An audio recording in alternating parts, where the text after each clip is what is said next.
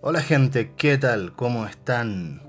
Les damos la bienvenida a un nuevo podcast de Ludivisión. En este podcast haremos un análisis de un título bastante ya renombrado y reconocido del 2021 que acabo de jugar.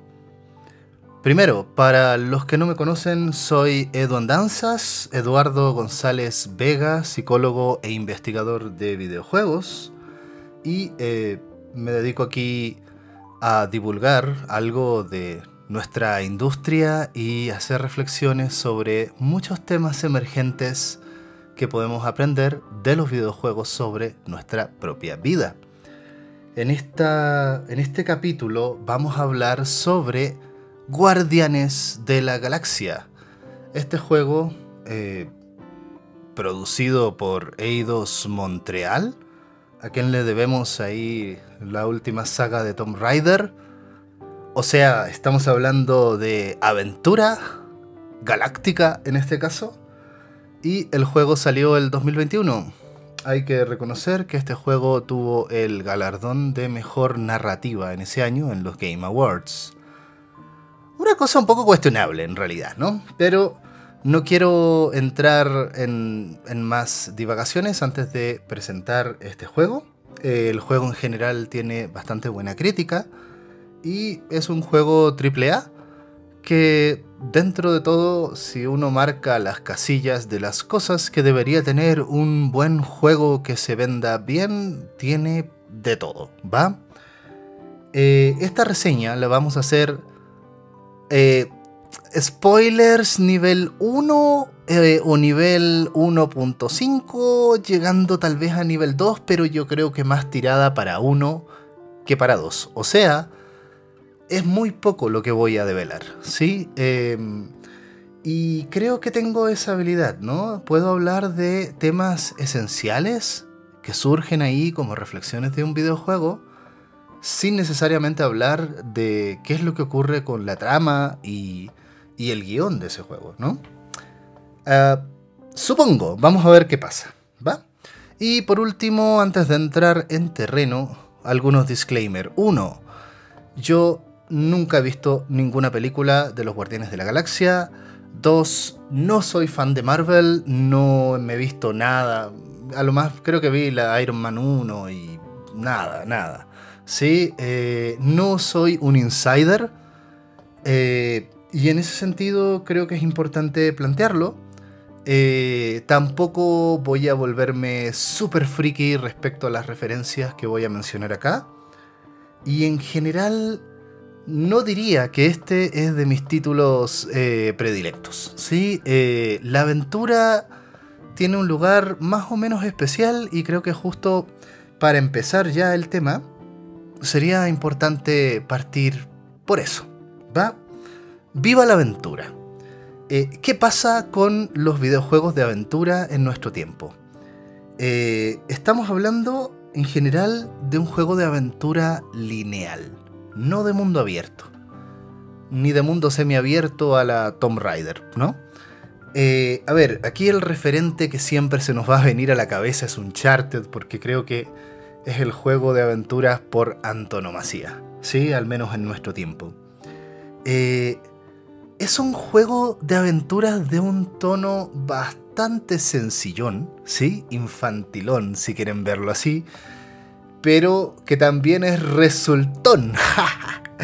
A ver, yo estaba pensando justamente que este podría ser un título que yo le pueda presentar a mi hijo cuando tenga 5 años, 6 años, sin mayor problema.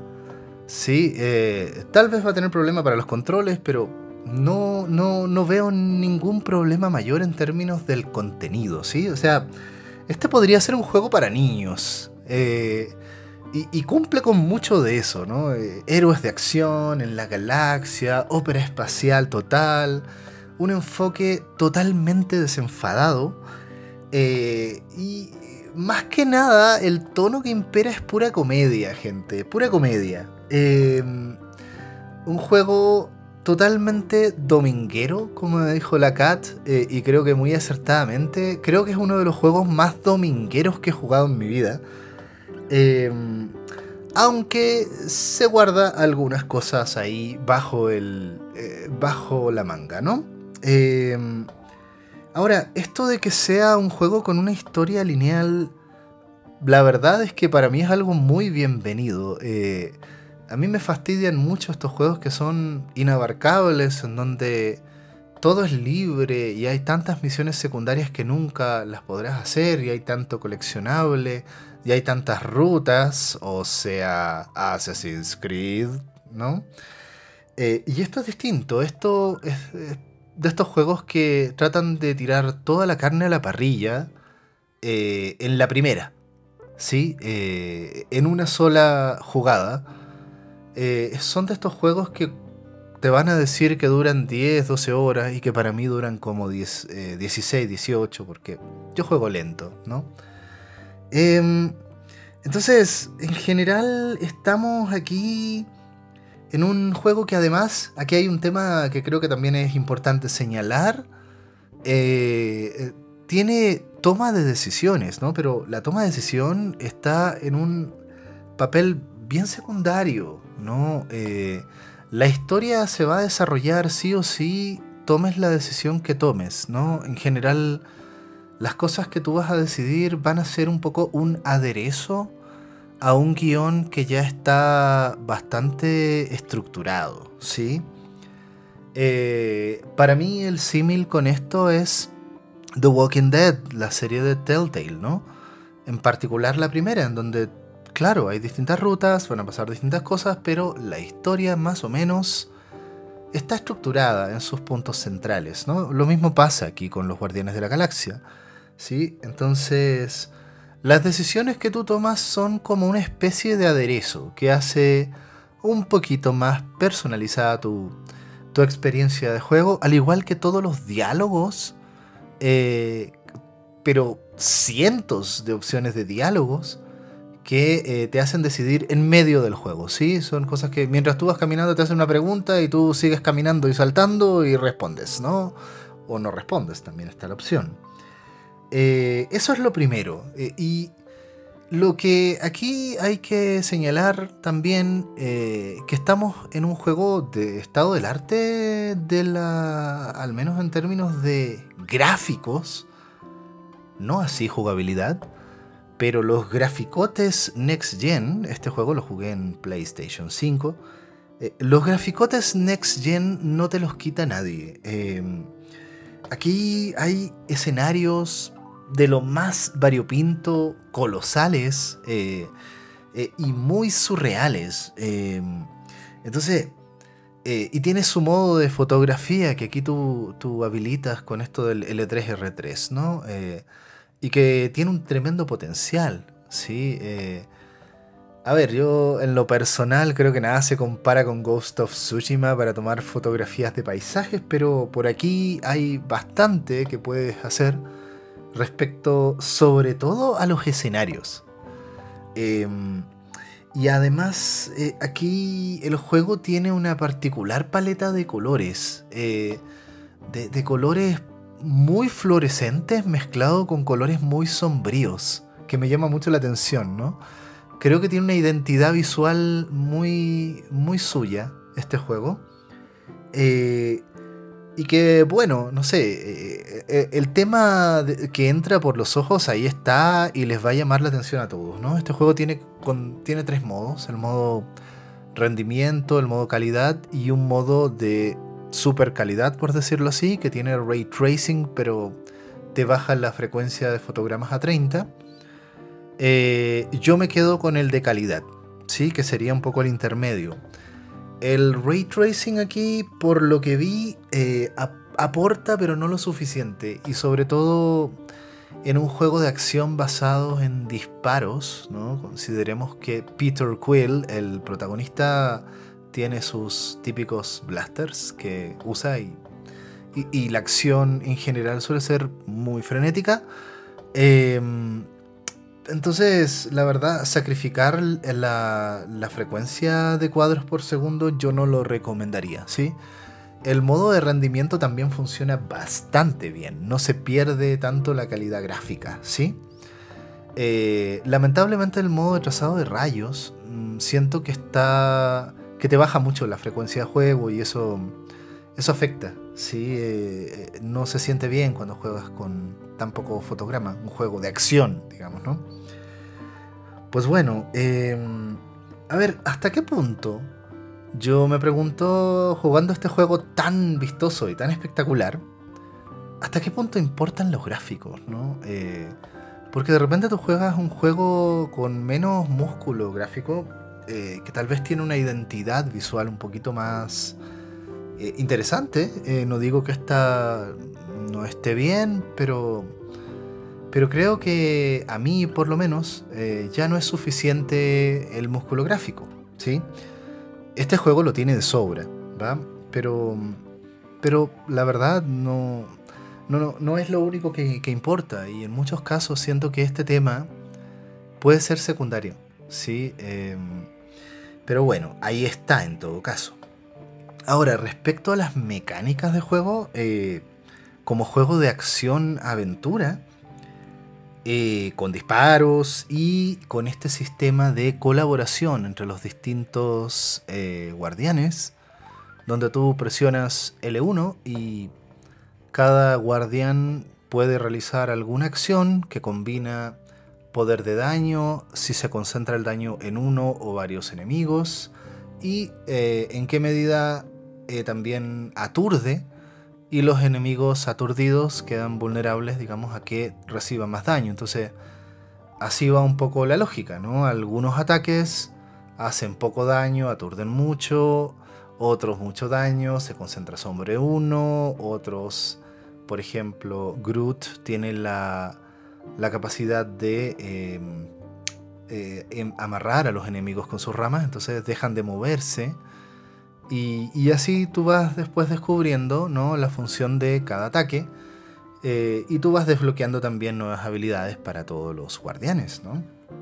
Em, y aquí me parece cuando hablamos de esto que estamos en una jugabilidad bastante clásica bastante clásica. O sea, con decirles que hay Quick Time Events, eh, bastantes, eh, y hay daño elemental de las armas, gente, eh, de tal manera que hay ciertos enemigos que tienen un escudo de hielo que solo se destruye con armas de hielo. Uno podría pensar que de fuego, pero no, porque en realidad al final del juego ya van a aparecerte enemigos con escudos de distinto daño elemental y digamos que si el hielo es azul y tú, eh, el fuego es eh, amarillo, eh, ok, entendí la decisión de diseño, ¿no? De, que escudo blanco significa que el arma de color blanco, el daño blanco, escudo blanco, ¿va? es más fácil de asociar. Pero, pero este tipo de cosas para la gente que ya ha jugado mucho, les quedará claro que es, no es nada nuevo. Eh, y en general no hay nada que no hayamos visto en Uncharted. Eh, en general es un juego súper fácil.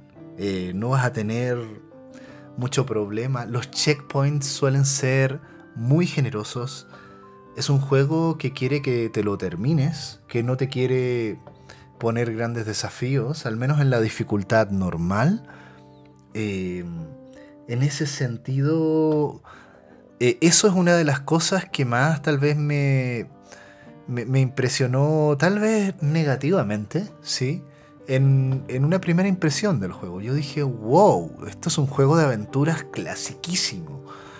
Eh, con gráficos next gen, por supuesto, ¿no? Eh, pero, pero aquí, esto, esto en jugabilidad, gente, eh, esto no va a sorprender a nadie, a nadie, ¿sí? Muy conservador en ese sentido. Pero, insisto, es un juego resultón y esto a mucha gente tal vez le va a gustar. A mí me da nostalgia, ¿sí? más allá de la música ochentera y de todo este halo nostálgico que siempre rodea a, a este juego ¿no? y a este universo, eh, es nostálgico sobre todo por las mecánicas, ¿no? Ahora, advertencia, advertencia. Si, si ustedes encontraron, por ejemplo, que eh, en Horizon Forbidden West Aloy hablaba mucho, es que no están preparados para los Guardianes de la Galaxia. Es que no están preparados para los kilos de diálogo que este juego tiene encima. Es un juego que satura el nivel de diálogo que tiene diálogo contextual, diálogo narrativo. O sea, si de repente te quedas pegado mucho tiempo y no sabes qué hacer, van a haber diálogos. Si tú avanzas, van a haber diálogos. Si tú avanzas, van a haber chistes. Eh, un personaje te comparte algo.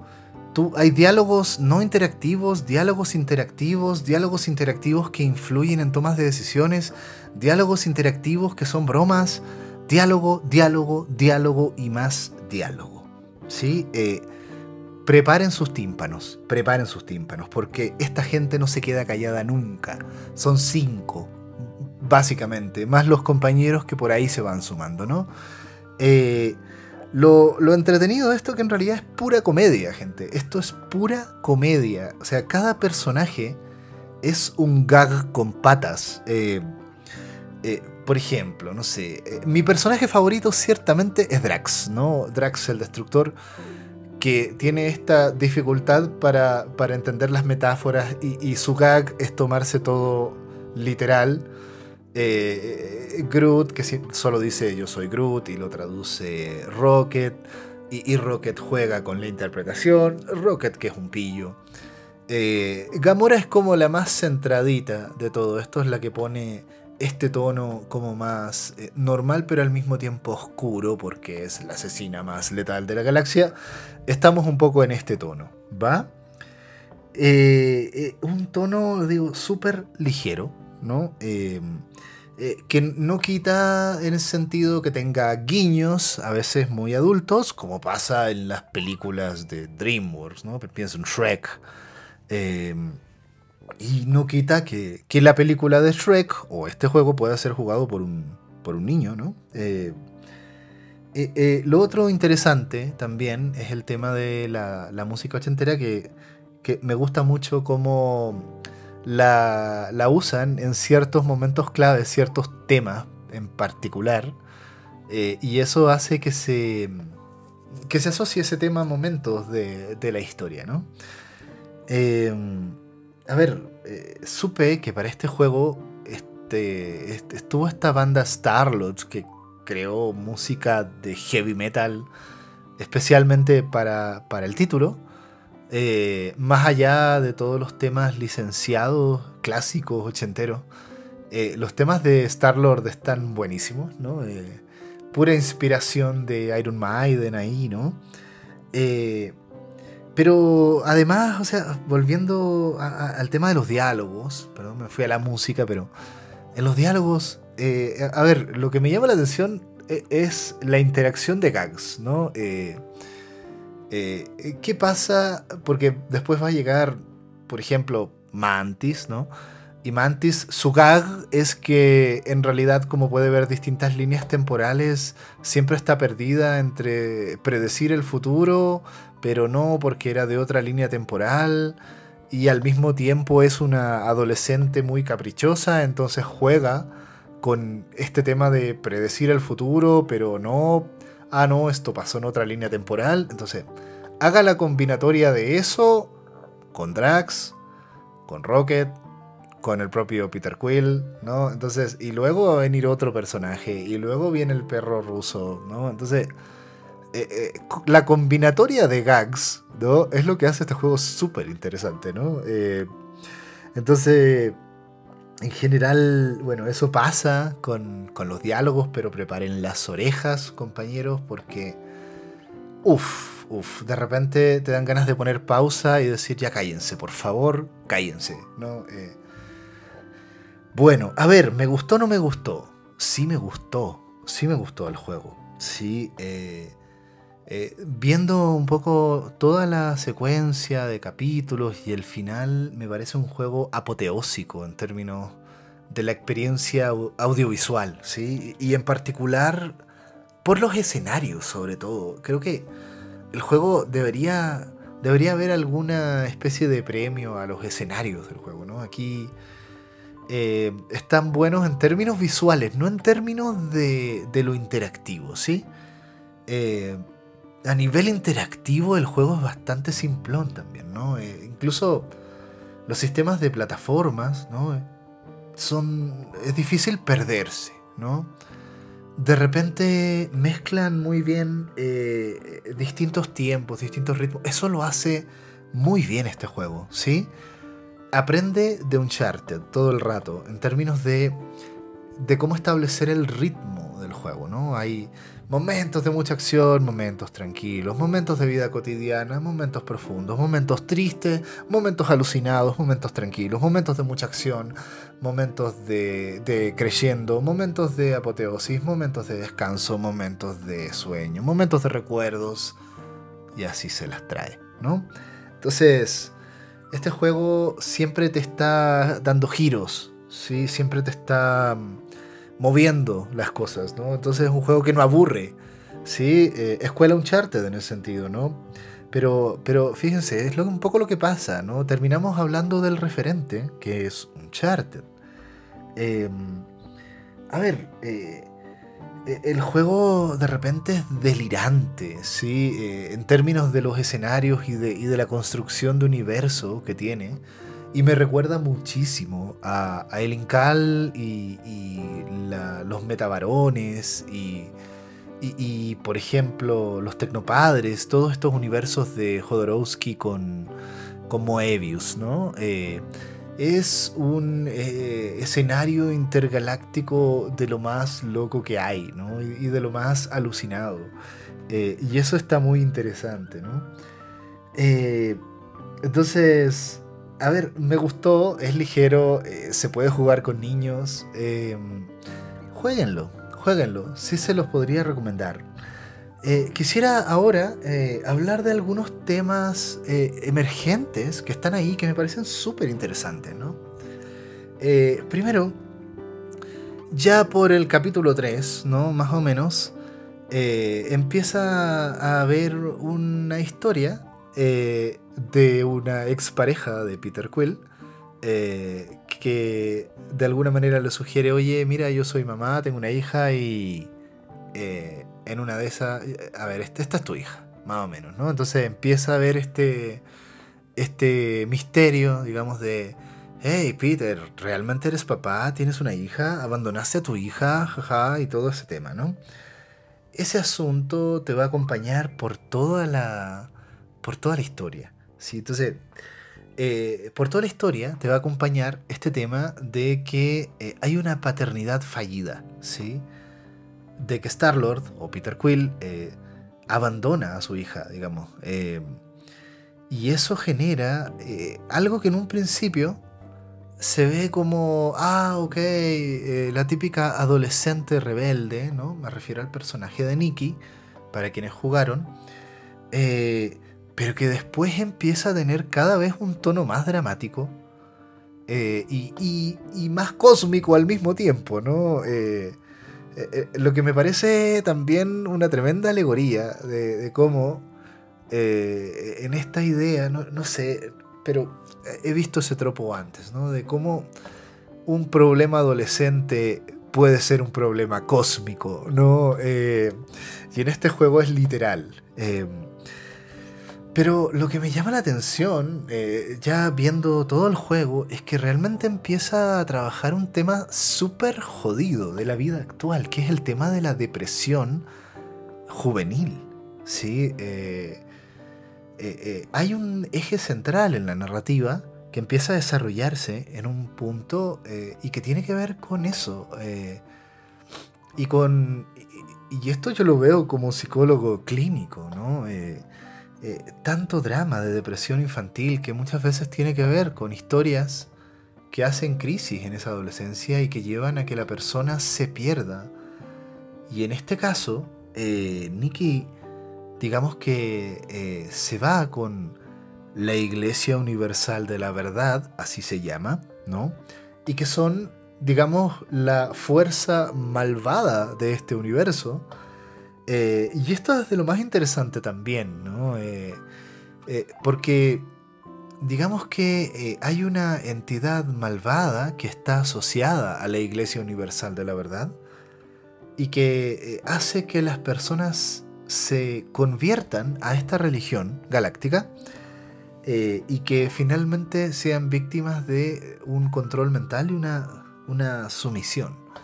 Pero lo interesante es cómo seduce ¿sí? esta fuerza, ¿no? que se llama la promesa. Entonces, la promesa, eh, de alguna manera, es una promesa, valga la redundancia, de que aquellas cosas que no funcionaron bien en tu vida se pueden revertir. Eh, aquellos grandes dolores y sufrimientos y pérdidas que marcan tu identidad se pueden dar vuelta. Eh, es como una, una ilusión que te venden y finalmente es un alucin.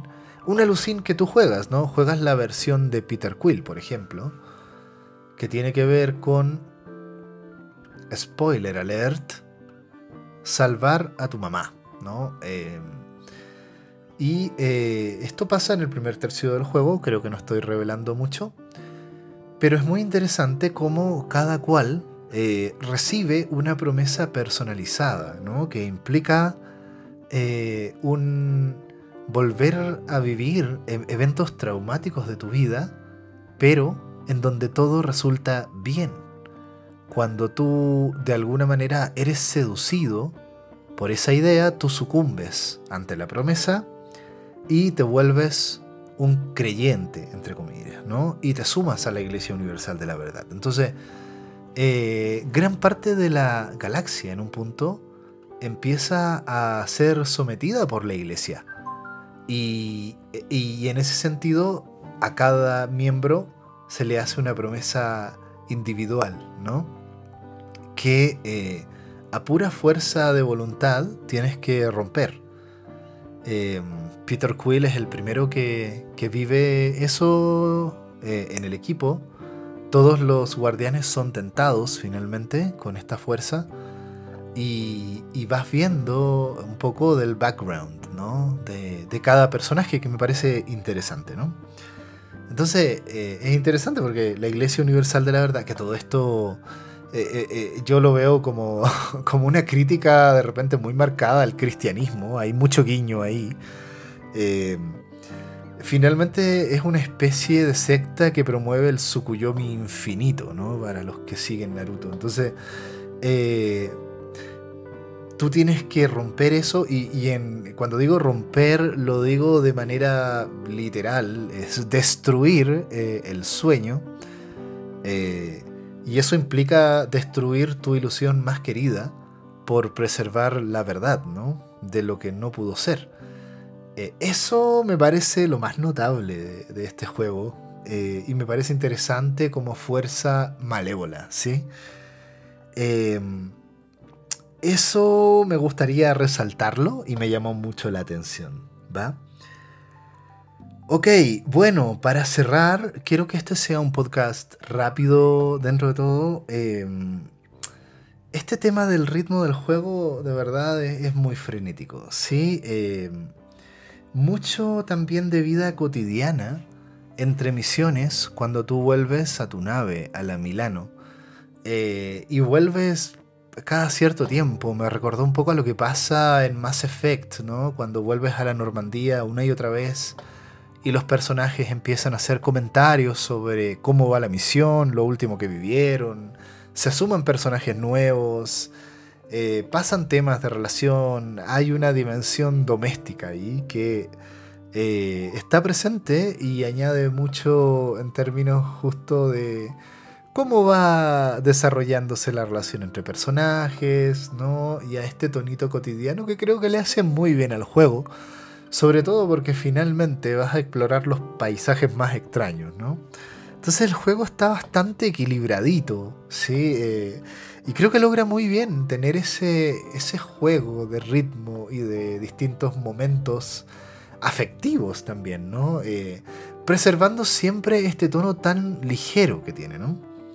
Entonces, eh, no sé, eso compañeros. Em, lo recomiendo de todas maneras, pero finalmente yo haría la pregunta, ¿no? ¿Hasta qué punto está vigente el género de aventura clásica? Sí, porque pensando, por ejemplo, eh, mientras lo jugaba, pensaba en Jedi Fallen Order eh, y en cómo ese juego, también de aventura, empezó a, introducir mecánicas que ya no son tan clásicas, ¿no? Y que, vienen de los Souls muchas veces, ¿no? Eh, y que implica una exploración de mundos pequeños, ¿no? donde no, no, te pierdes, es suficientemente lineal, pero puedes desviarte un poquito por aquí, un poquito por allá, ¿no? Eh, a la Tomb Raider en ese sentido. Eh, pero este juego es lineal, lineal, ¿sí? Y sobre todo el gameplay. El gameplay me parece una cosa...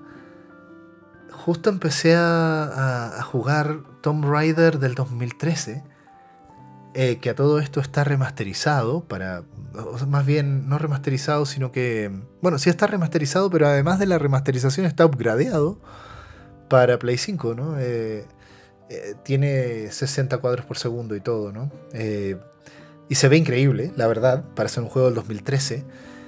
Pero yo juego ese juego y digo, ahora le veo dinámicas y mecánicas que están ahí, que de repente están recicladas en Guardianes de la Galaxia y es como si, si el juego no quisiera innovar tanto en ese plan, ¿no? Eh, entonces, se siente también muy retro la jugabilidad, ¿no? Por mucho que sea espectacular en, lo visual, ¿no? Entonces, ¿hasta qué punto eh, podemos seguir jugando juegos de, de aventura clásicos, ¿no? ¿Qué pasa con la aventura en el videojuego en este tiempo? Me deja un poco la reflexión. Pero bueno, gente, yo creo que de momento vamos a dejar el análisis hasta aquí y nos veremos en el siguiente capítulo. Ya veremos si hay algún coloquio o algún análisis de algún otro juego. Y si voy a estar por aquí o vamos a invitar a alguno de nuestros guardianes de los videojuegos, ¿no? Por lo pronto, disfrútenlo, está ahí disponible para quienes tienen PlayStation Plus Extra. Eh, la versión de Play 5 la recomiendo muchísimo en términos de, eh, de un juego que realmente saca a relucir lo que puede dar tu consola, ¿no?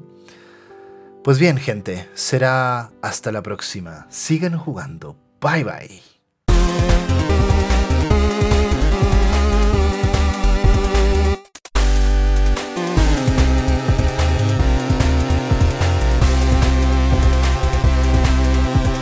La división.